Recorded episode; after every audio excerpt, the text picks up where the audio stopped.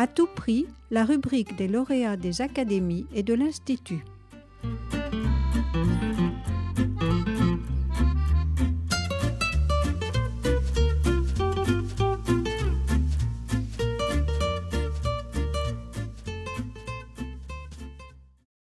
Bonjour, je m'appelle Basile Gallet, je suis chercheur en physique au CEA Saclay et à l'Université Paris-Saclay, et je suis lauréat 2020 du prix Jacques Herbrand décerné par l'Académie des sciences.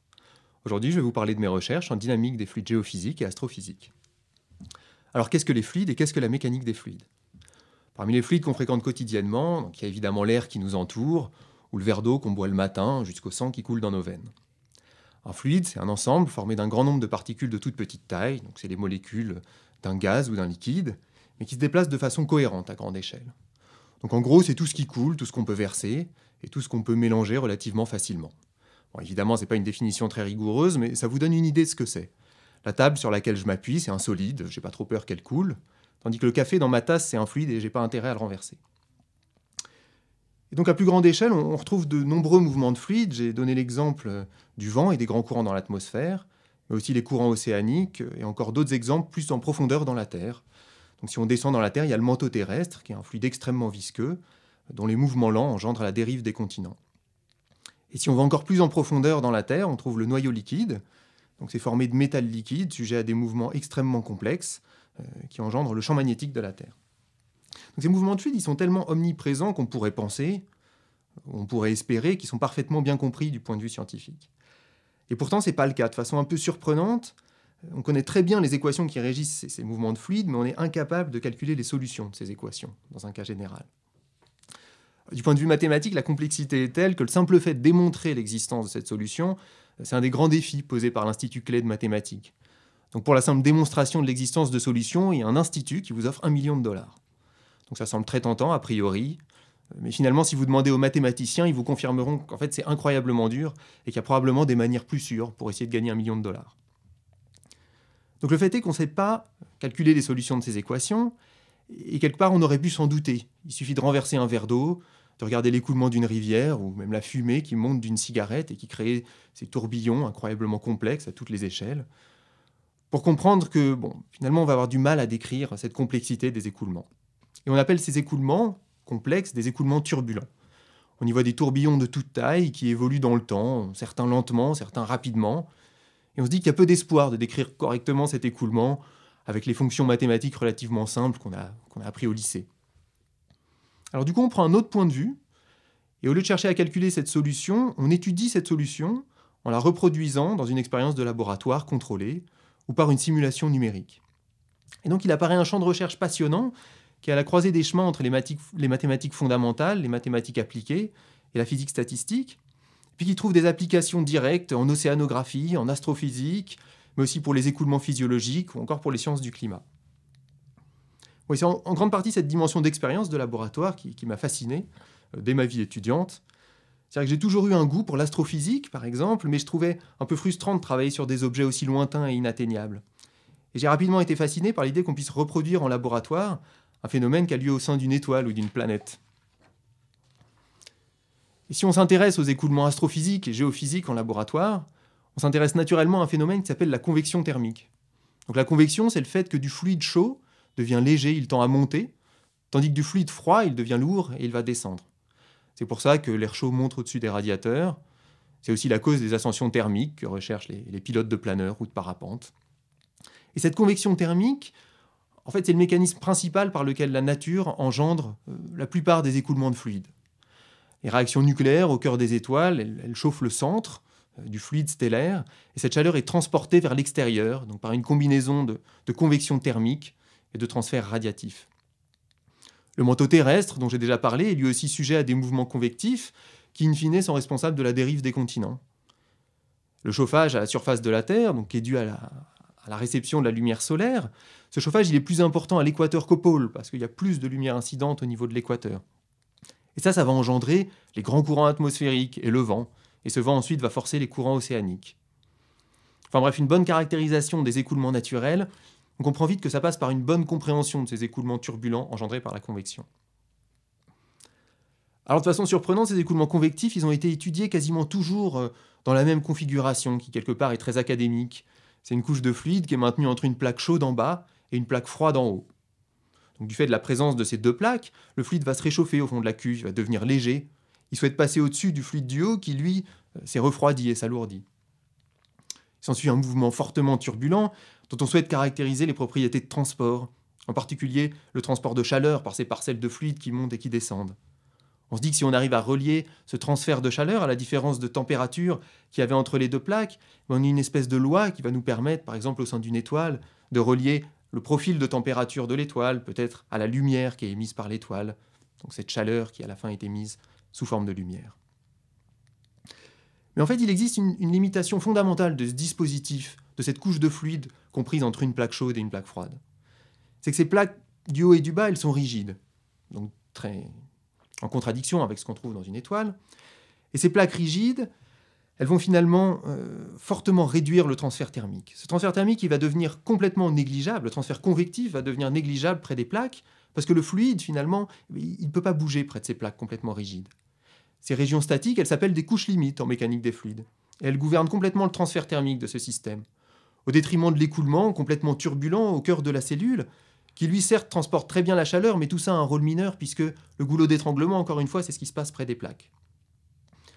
Donc une fois qu'on a compris ça, il fallait trouver un moyen d'injecter la chaleur directement dans ce fluide turbulent loin des parois, pour court-circuiter euh, le rôle de ces dernières. Donc dans ce but, on a développé une expérience de convection qui est engendrée par un chauffage radiatif. L'idée, elle est très simple. On s'est dit, au lieu d'utiliser une plaque chaude, on va utiliser un projecteur lumineux très puissant qui éclaire la cuve par le bas. La cuve, donc, elle a un fond transparent et elle contient un mélange de fluide et de colorant. Et l'absorption de la lumière par le colorant va conduire à un chauffage en volume, loin des parois, directement là où l'écoulement est turbulent. Donc cette idée, elle est simple, mais les idées simples sont parfois difficiles à réaliser en laboratoire. Dans ce cas-là, par exemple, il faut un projecteur très puissant. Euh, l'ordre de grandeur, c'est la puissance du spot qu'on trouve en haut de la tour Eiffel. C'est donc un spot qui chauffe fortement et dont il faudrait évacuer la chaleur et le rayonnement infrarouge. Mais après les nécessaires ajustements, ce dispositif il nous a effectivement permis d'engendrer un transfert de chaleur convectif qui est dû uniquement à l'écoulement turbulent au sein du fluide. Et ces données sont venues confirmer des prédictions qui étaient vieilles de 60 ans, qui étaient faites dans le cadre de la physique stellaire et qui attendaient une validation expérimentale depuis lors. Donc à la suite de succès, bien évidemment, on souhaite complexifier la situation, ajouter les divers ingrédients physiques qu'on retrouve dans une étoile, tels que la rotation d'ensemble ou le champ magnétique, qui sont deux ingrédients qui vont eux aussi venir jouer sur la façon dont ces écoulements convectifs transportent la chaleur. On a un nouvel outil de laboratoire qui nous permet de sonder ces écoulements convectifs turbulents. Et si cette étude constitue une avancée expérimentale, on l'a complétée par une compréhension théorique un peu plus fine, à l'aide de calculs analytiques. Donc, les calculs analytiques, c'est vraiment les calculs au papier et au crayon, euh, parfois assistés par des ordinateurs, mais aussi par des simulations numériques directes c'est-à-dire des solutions approchées des équations qui régissent les écoulements turbulents et qu'on obtient à l'aide de supercalculateurs. Ce qu'il faut bien dire que la simulation numérique a vraiment révolutionné l'étude des écoulements turbulents au cours des dernières décennies. Si on remonte dans le temps, entre les années 50 et les années 80, les physiciens avaient en gros que deux moyens d'étude de la mécanique des fluides. Ils pouvaient faire des expériences de laboratoire, d'une part, mais finalement, pour toutes les situations qu'on ne peut pas reproduire en laboratoire, bah, il leur restait uniquement ce calcul analytique, ce calcul au crayon et au papier. Et c'est ainsi que des scientifiques brillants ont quand même fait des avancées extraordinaires, des mathématiciens, des physiciens, des météorologues. Ils ont trouvé des méthodes incroyablement astucieuses pour simplifier les équations du mouvement du fluide et comprendre les propriétés de certaines solutions, en particulier dans le domaine de la météorologie par exemple. Mais comme je vous l'ai dit en introduction, ils ne pouvaient pas reproduire les situations incroyablement complexes que représentent les écoulements turbulents. Et alors est arrivée la simulation numérique, vers les années 80-90. L'idée de base, elle consiste à découper le fluide entre un grand nombre de petits éléments cubiques, comme les pixels d'une image, si vous voulez. Ensuite, avec un supercalculateur, on résout les équations de façon approchée en chacun de ces petits cubes. Et si on a suffisamment de pixels, on obtiendra une image fidèle de la réalité. Avec l'augmentation spectaculaire de la puissance de calcul, les simulations numériques semblaient être la solution à tous les problèmes des mécaniciens des fluides. Il y avait même des prophètes qui annonçaient que l'écoulement autour d'un avion pourrait bientôt être entièrement décrit par la simulation numérique, qu'on n'aurait plus besoin des coûteuses expériences en soufflerie. De même, certains nourrissaient l'espoir d'un modèle de climat qui serait capable de résoudre correctement l'incroyable complexité des écoulements océaniques et atmosphériques. Mais en fait, la situation actuelle est restée encore assez loin de ce rêve du tout numérique. Il faudrait que cette puissance de calcul des ordinateurs, elle continue de progresser au même rythme pendant encore au moins 70 ans pour qu'on espère atteindre de tels objectifs. Et pour ce qui est du climat, par exemple, il semblerait qu'on n'ait pas le temps d'attendre ces 70 ans. Donc une approche fondamentale dans notre recherche, elle consiste du coup à déterminer des équations constitutives de l'écoulement turbulent. On se dit, si on ne peut pas si on ne peut pas résoudre son incroyable complexité, si on ne peut pas résoudre le mouvement de chacun de ces tourbillons à chaque échelle, les tourbillons rapides, les tourbillons lents, on peut quand même déterminer la capacité de cet ensemble, cet ensemble turbulent à transporter de la chaleur, des polluants chimiques ou du CO2, à travers des coefficients de transport relativement simples. En un sens, c'est une approche qui est similaire à celle de la thermodynamique. Les physiciens du 19e siècle, ils ont compris qu'on pouvait décrire un gaz uniquement à l'aide de, de deux grandeurs, la température et la pression, Finalement, on n'avait pas besoin de résoudre le mouvement de chacune des molécules qui constituent le gaz, ce qui serait une tâche faramineuse.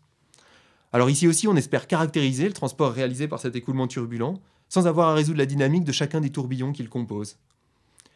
L'idée est ensuite d'utiliser ces coefficients de transport dans un modèle de climat, afin d'inclure correctement le transport turbulent sans avoir à résoudre explicitement chacun des mouvements tourbillonnaires.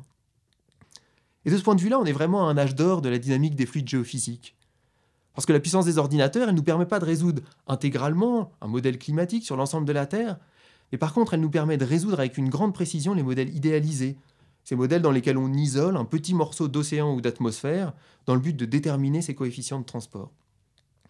C'est donc ce qu'on a fait euh, récemment en collaboration avec un océanographe du MIT. On est revenu au modèle le plus simple d'un modèle d'océan ou d'atmosphère. C'est un modèle qui a été proposé en 1954 et pour lequel il manquait toujours une explication théorique au transport turbulent. D'abord, grâce à des méthodes de simulation modernes, on a pu créer un jeu de données extrêmement complet. Ensuite, on regarde ces données sous toutes les coutures, on vérifie leur compatibilité avec notre compréhension des lois de la physique. Et en faisant preuve d'un peu d'intuition, on peut développer une théorie quantitative qui prédit le transport turbulent de chaleur par ces tourbillons océaniques et atmosphériques. Alors évidemment, on était très heureux d'avoir réussi à faire ça, mais c'est dans le cadre d'un modèle très simplifié. C'est un modèle en fil de fer, si vous voulez, du type de, de ceux qu'utilisent les physiciens. Mais finalement, à l'heure où on entend parler du machine learning comme la solution à tous nos problèmes, je crois que c'est aussi un message fort sur ce que la compréhension et l'intuition physique ont encore à apporter à ces problèmes fondamentaux. L'idée, encore une fois, c'est de complexifier le modèle maintenant en ajoutant progressivement des ingrédients supplémentaires, secondaires, qui entrent en jeu, dans le but d'avoir une théorie à même de décrire le plus fidèlement possible la réalité de ces écoulements turbulents d'intérêt climatologique. Et c'est cette description ensuite effective du transport turbulent sous-tendu par la physique, qui on espère entrera dans la nouvelle génération de modèles de climat.